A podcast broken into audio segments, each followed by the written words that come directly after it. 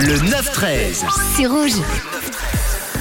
Et on parlait ce matin destination, on parlait également ce matin de téléportation et vous m'avez envoyé quelques messages, un peu vos avis sur euh, la voiture Volkswagen, euh, apparemment autonome. Et on a Loïc qui nous a envoyé un petit message sur le WhatsApp. On t'écoute Loïc, coucou. Ah, ben, pour les voitures autonomes, je suis complètement contre parce que ben, déjà euh, c'est assez dangereux, je pense. Et puis je sais pas, c'est le plaisir de conduire. Je sais pas, pour moi conduire c'est un plaisir quoi. C'est la sensation d'avoir un volant entre les mains, d'être. Ben, pour moi, on est en train de devenir un petit peu des assistés avec tous ces trucs autonomes. On est en train de devenir un peu des assistés, nous dit Loïc. Euh, Vous êtes en majorité pas tellement conquis pour l'instant, pas mal d'appréhension, je vous comprends totalement, je suis pareil. Quelques craintes comme aussi Enzo qui nous a écrit sur le WhatsApp.